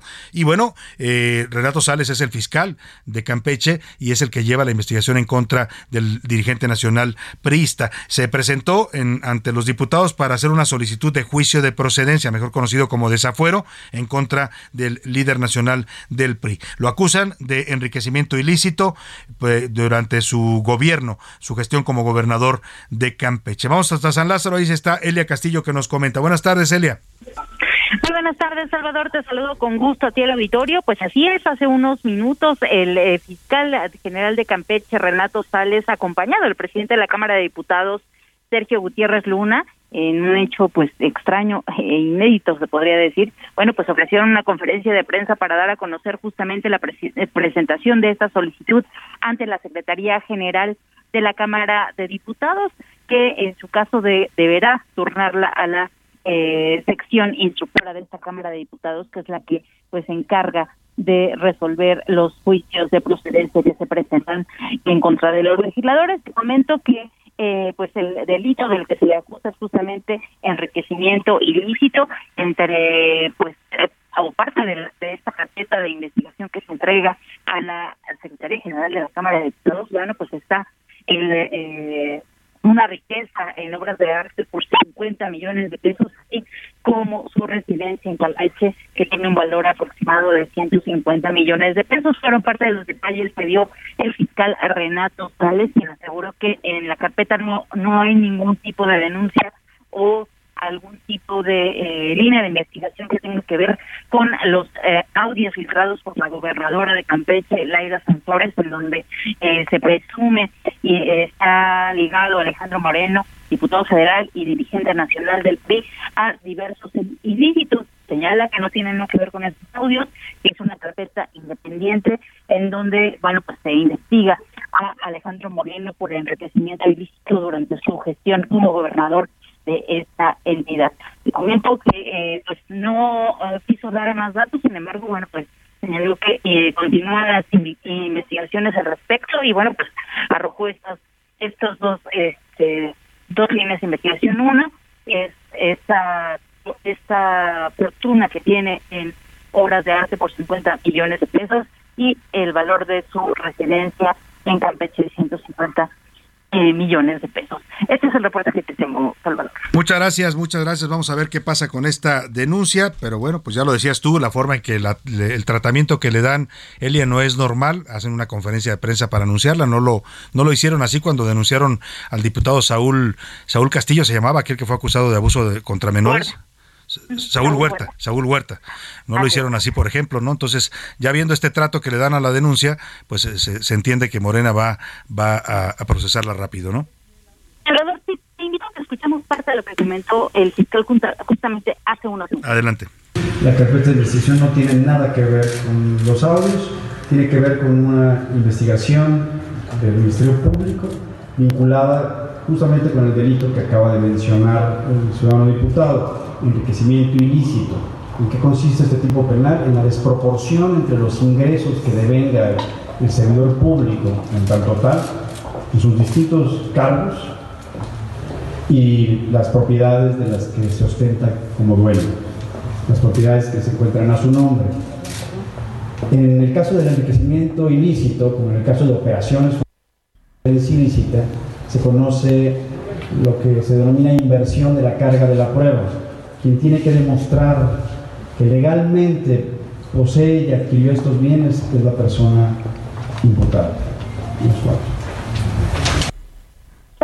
Comento que, pues, respecto a esta inusual conferencia de prensa en donde estuvo presente el eh, presidente de la Cámara de Diputados, bueno, pues señaló y rechazó que sea una promoción justamente eh, de esta denuncia, de esta solicitud de juicio de, eh, de procedencia y tampoco que tenga ningún tinte político. Bueno, pues ahí está lo que dice eh, Renato Sales y el tratamiento que le dan a esta denuncia en contra de Alejandro Moreno. Ya estaremos viendo el proceso legislativo sobre el tema. Te agradezco mucho el reporte, Elia Castillo. Muy buena tarde. Muy buena tarde. Y vámonos a otro tema importante. Se había anunciado, así lo habían anunciado en la propia Secretaría de Educación Pública, que hoy iban a dar a conocer eh, el- los nuevos eh, planes de estudio de la SEP incluidos los contenidos educativos y los nuevos contenidos de libros de texto, esto que estuvieron elaborando durante varios meses, en los que dicen que consultaron a todo mundo, ¿no? que consultaron a los maestros, que consultaron a, a los padres, en fin, eh, estaba anunciado la presentación para hoy en la mañana. Eh, Y hacía sentido porque el cambio de la secretaria de Educación, ayer que fue presentada Leticia Ramírez, pues daba pie para que se presentaran estos programas.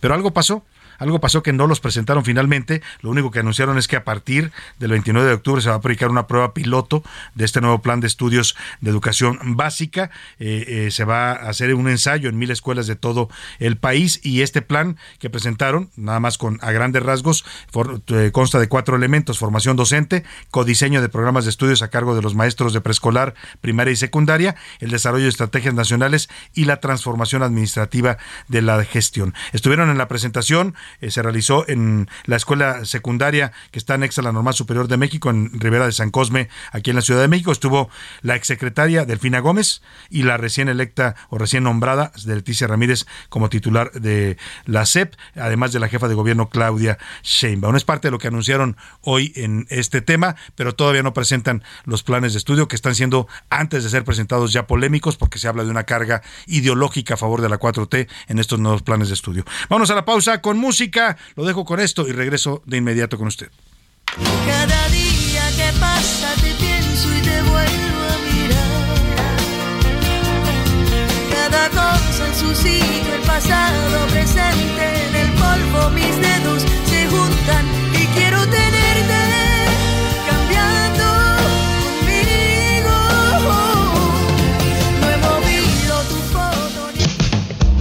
escuchando A la Una con Salvador García Soto. Regresamos. Sigue escuchando A la Una con Salvador García Soto. Muchas gracias. Aquí a la una con Salvador García Soto. Amigos del Heraldo, los saludo con mucho gusto y si ustedes quieren comenzar a invertir en la bolsa, pero no saben cómo hacerlo, regístrate en el Reto Actinver 2022, el evento de educación financiera más importante de México. Expertos en finanzas te llevarán de la mano con cursos, talleres y conferencias para todos los niveles, principiante, intermedio y avanzado, impartidas por Actinver, la Bolsa Mexicana de Valores entre otros especialistas. Aprenderás de economía, finanzas y todo lo que necesitas saber sobre cómo invertir y construir un patrimonio en estos tiempos. Además, podrás poner a prueba tus conocimientos en un simulador que recrea los movimientos de la bolsa en tiempo real, en el que comprarás y venderás acciones de tus empresas favoritas de forma segura, con un millón de pesos virtuales. Y si eres de los mejores, podrás ganar hasta 500 mil pesos en efectivo. ¿Crees que eso es todo? Regístrate hoy en retoactinver.com y obtén 20% de descuento más una masterclass gratis. Hazlo ahora porque estos beneficios solo estarán disponibles hasta el 28 de agosto. Para más información sobre el Reto Actinver 2022, visita retoactinver.com o llama al 55 59 50 46 60 de lunes a viernes de 8 de la mañana a 5 de la tarde o síguelos en redes sociales como arroba retoactinver. Aprende, practica y gana con el Reto Actinver 2022. Regresamos contigo, Salvador García Soto, y a las noticias. Gracias. A la una, con Salvador García Soto.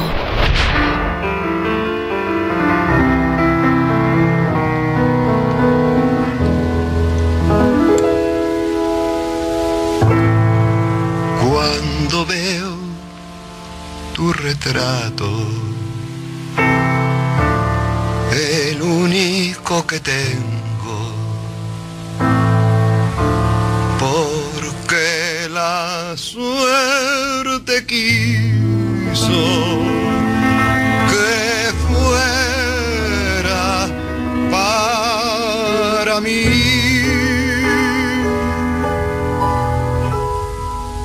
Lo mis manos, nublándose mis ojos, ya que es la sola prenda que me quedó de ti.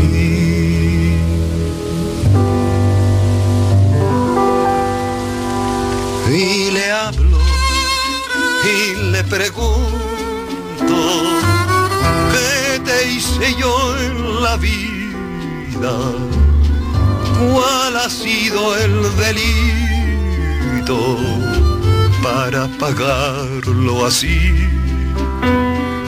Dos de la tarde con 33 minutos. Oiga, no sé usted, pero a mí se me enchinó la piel con esta canción. Eh, oír la voz del Flaco de Oro. Mucha gente piensa que cantaba muy feo. A mí, la verdad, me gusta oír sus canciones con él. Tiene grandes intérpretes. Lo cantaron todos los grandes cantantes de su época, mexicanos y extranjeros. El- creo que yo, uno de los más grandes es, Pedro Vargas, ¿no? Eh, también el tenor Pedro Vargas, Toña la Negra, por ejemplo. Grandes intérpretes que cantaron Agustín Lara. Pero a mí me gusta su voz. Me gusta esta voz rasposa. No es la mejor voz, pero ¿quién va a cantar mejor las canciones de un compositor que el propio compositor? Cuando canta, claro, no todos cantan.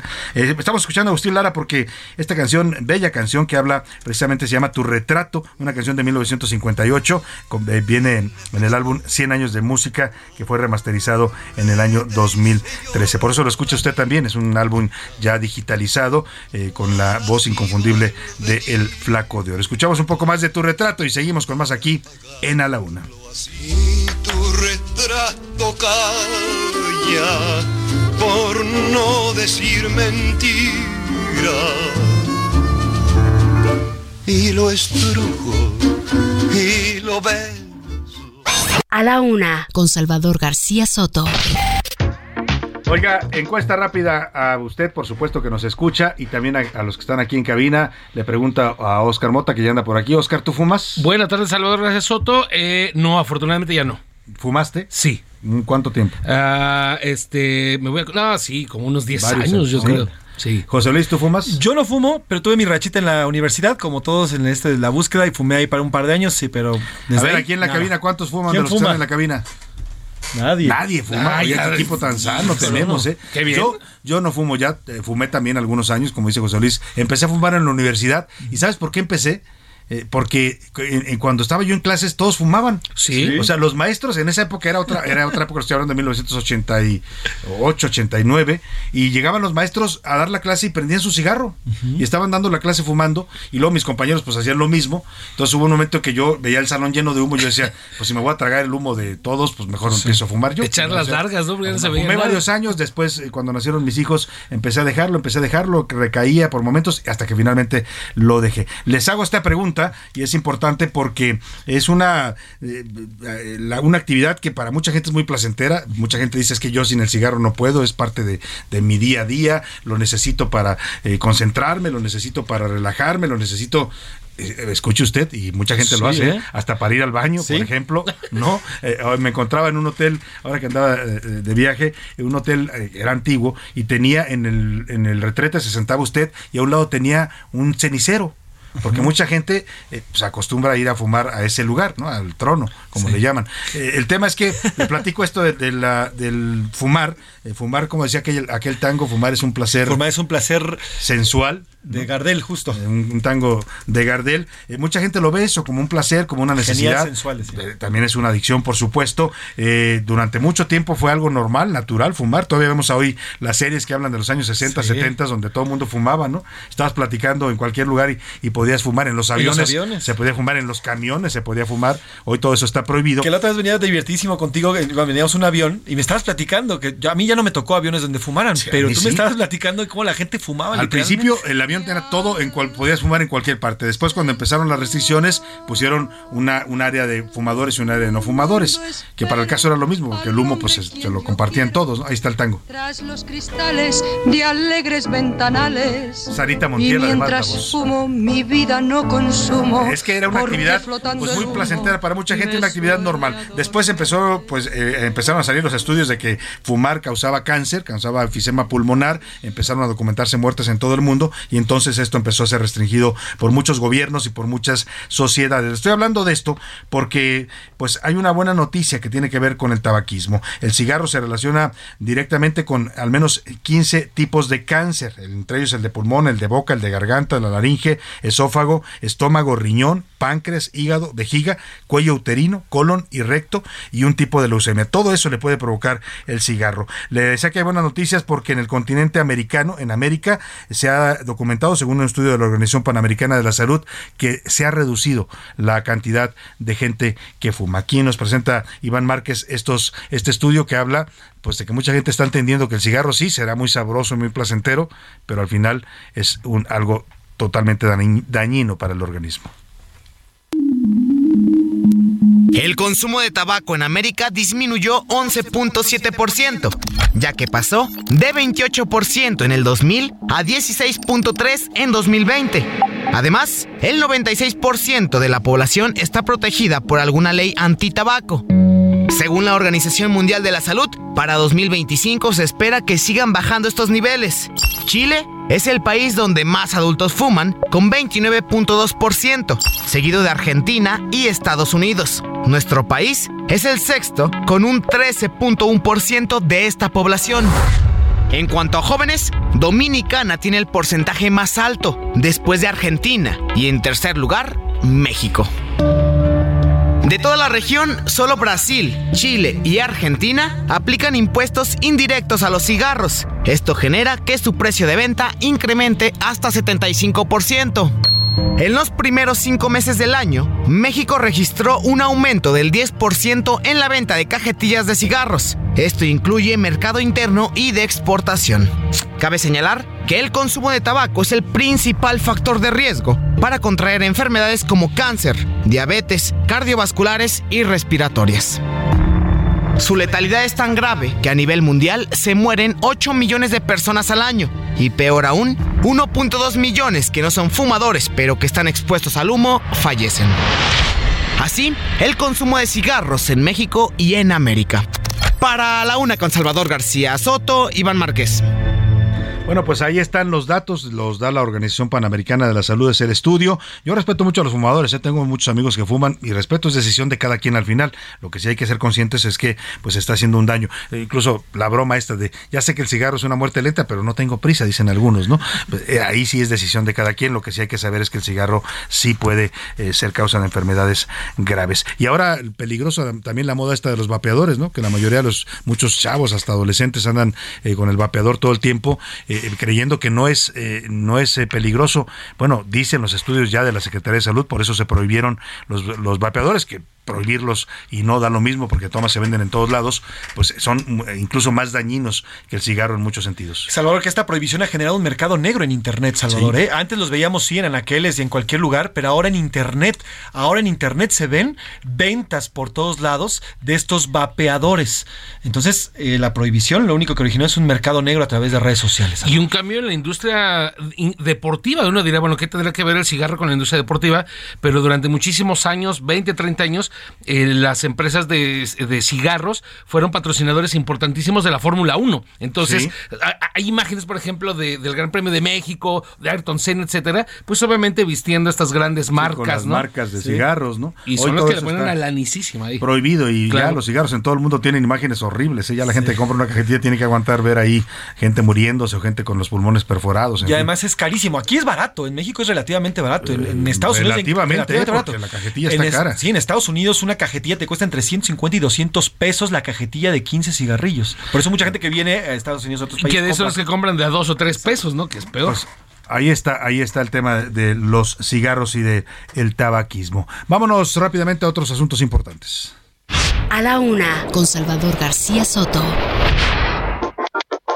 Oiga, le comentábamos esta, este anuncio que hace hoy el gobierno federal, la, eh, la Secretaría, la Coordinación Nacional de Protección Civil, finalmente pues reconocen que no han podido solos con el tema del rescate de los 10 mineros atrapados en Sabinas, Coahuila, y pues aceptan llamar a expertos internacionales o también expertos mexicanos para que colaboren en esta labor de rescate. Se cumplen ya 13 días del derrumbe, eh, las probabilidades de los que, que los mineros estén con vida se van reduciendo, pero la familia, las familias insisten pues en que se les rescate porque ellos pues quieren ver a sus familiares, los quieren vivos, por supuesto, ¿no? Eh, y eso es una, una, una exigencia bastante legítima. Hago contacto para hablar de este tema con la maestra Wendy Morales Barrera, ella es investigadora del Instituto de Geología de la UNAM. ¿Cómo está maestra? Qué gusto escucharla. Muy buenas tardes.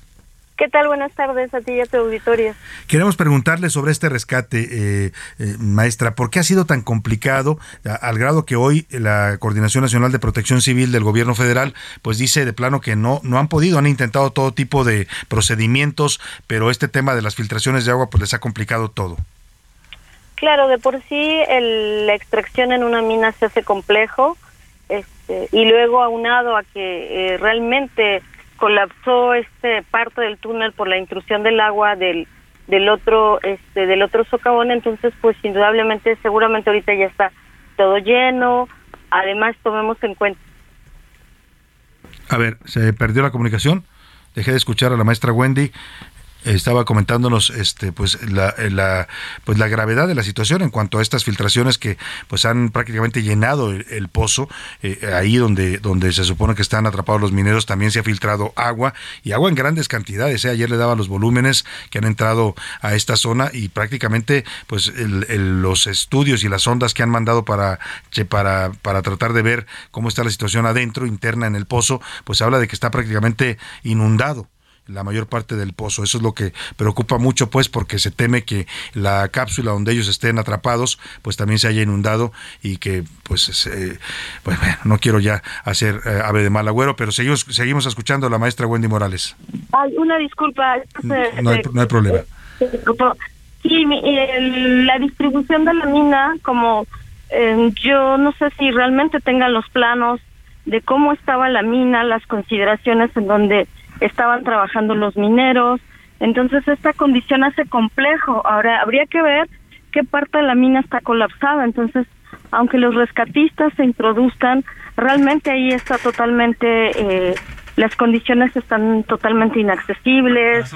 Eh, entonces, y además todo lleno de agua. o sea, Ujú. Hay un tirante, al menos la última noticia yo vi que estaba, subió a 35 metros. Entonces, pues prácticamente ellos están buscando por debajo del agua. Claro. Ahora, maestra, esta decisión que toman finalmente después de 13 días de recurrir a expertos, en este caso van a buscar ayuda de dos empresas extranjeras de Alemania y de Estados Unidos, ¿es una buena decisión? Y también le pregunto lo que le preguntamos hoy a nuestro auditorio, ¿se toma a tiempo o se está tomando de manera tardía? No, pues es que esas decisiones se toman de manera inmediata. Por supuesto que eso, esto da a resaltar que no tiene un programa de emergencia en una situación por este tipo de, de, riesgos que se ven implícitos en, en, una mina. Entonces, el, el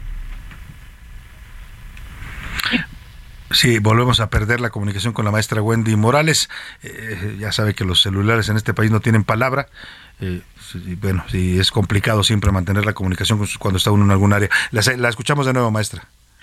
Sí, desde mi punto de vista, estas evaluaciones se hacen el primer día, no bajo las condiciones y haciendo toda la retrospectiva de las características y de las condiciones de esta mina, pero que además se desconoce, pues prácticamente ya son muy tardías, ¿no? O sea, en realidad habría que ver eh, qué es, cuál es la función de estos especialistas de Alemania, ¿no? Que no pudieron hacer los especialistas de aquí de México, ¿no? Entonces, claro.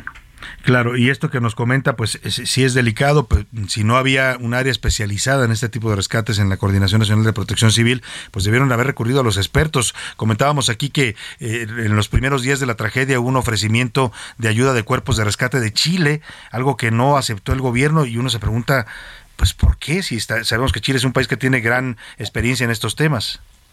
Sí, claro, Chile es uno de los países con eh, mayor productividad minera, igual que nosotros, y por supuesto que también han tenido esta clase de, de, desastres en la parte minera. Y claro eso especializa a ciertos a ciertos países en el rescate y en la situación de emergencias de este tipo de situaciones.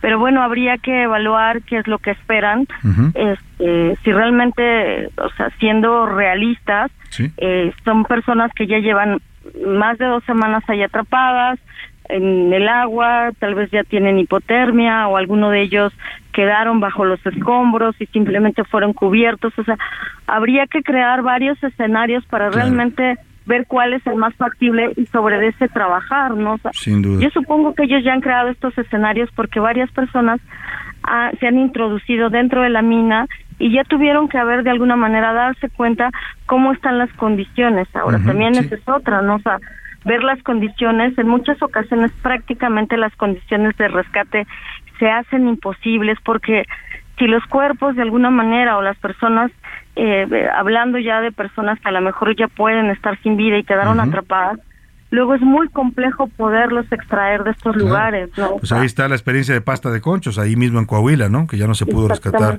a los 65 mineros. Eso le quería preguntar, las probabilidades de que ellos estén con vida, eh, ¿de qué porcentaje serían todavía si es que se puede manejar en esos términos?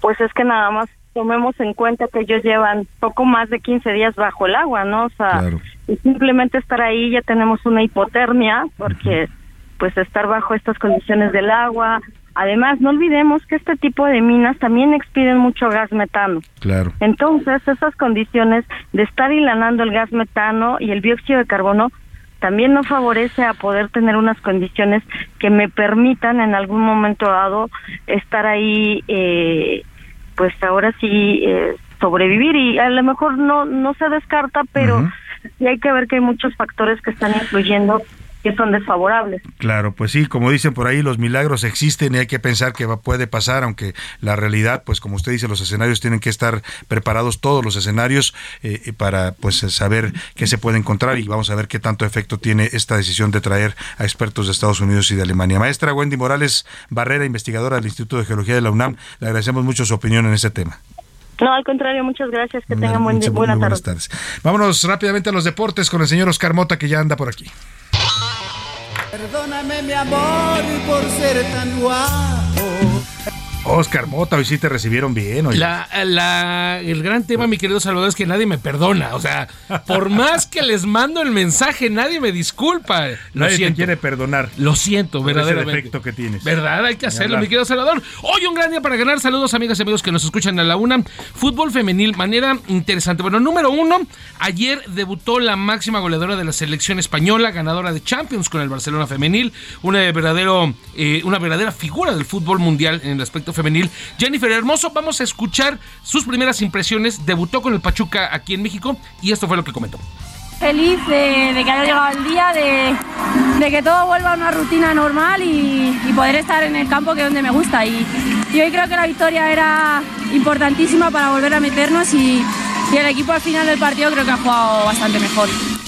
Pachuca ganó 4 a 1, una asistencia de Jennifer Hermoso, siempre es bueno eh, debutar ganando. Pasó también ayer, mi querido Salvador, amigos y amigos, en el partido de Tigres Femenil contra Mazatlán. Le puse, estaba revisando los resultados y de repente dije, ah, caramba, otra vez el Pumas este, contra Barcelona. No, Tigres Femenil le ganó 8-0 a Mazatlán. ¿Qué pasa, oye? Me asusté, pensé que eran mis Pumas otra vez. Dije, ¿Viste los basta. Pero bueno, afortunadamente, bueno, desafortunadamente para Mazatlán fue este resultado. Hoy a las 6 de la tarde, partido importantísimo en el Mundial Femenil Sub-20, la selección de México contra Alemania.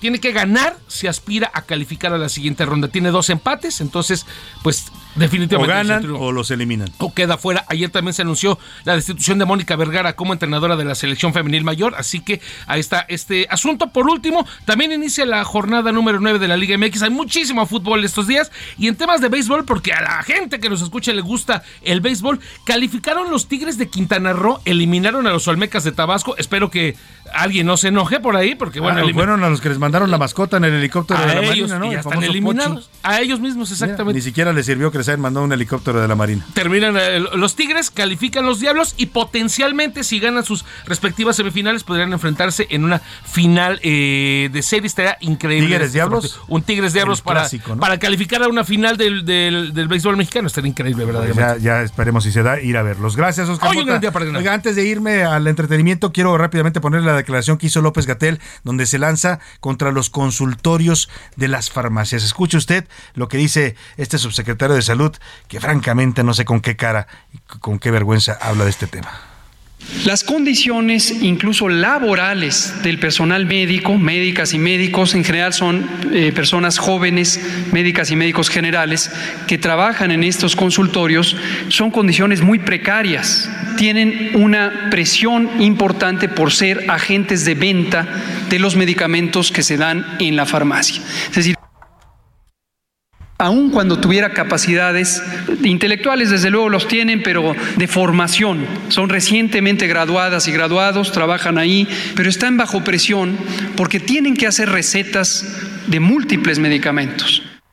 Bueno, pues ahí está lo que dice López Gatel. Ya escuchamos las opiniones de nuestro público. No están de acuerdo en que se cuestione este servicio cuando el Estado, el gobierno, no da eh, un servicio de salud adecuado. Vámonos al entretenimiento con Anaí Arriaga. Anaí Arriaga, ¿cómo estás? Buena tarde. Querido Salvador, hay tres cosas que no se pueden ocultar. El humo, el amor y el dinero.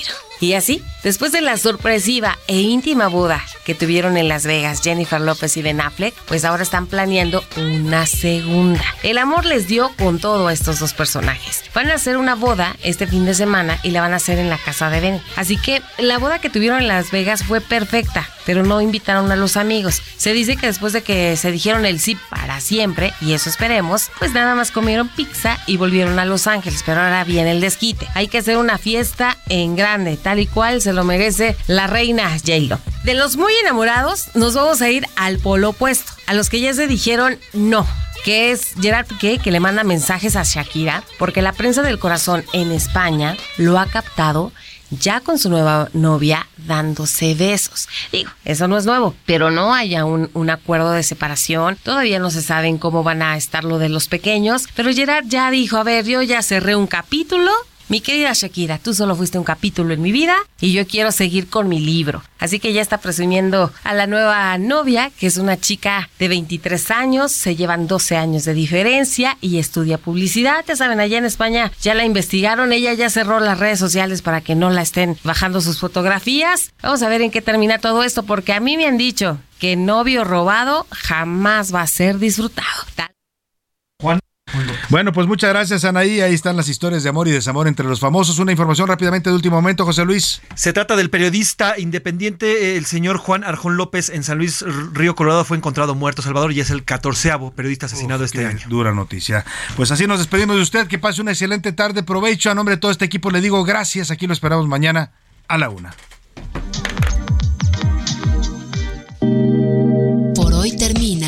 La Una con Salvador García Soto.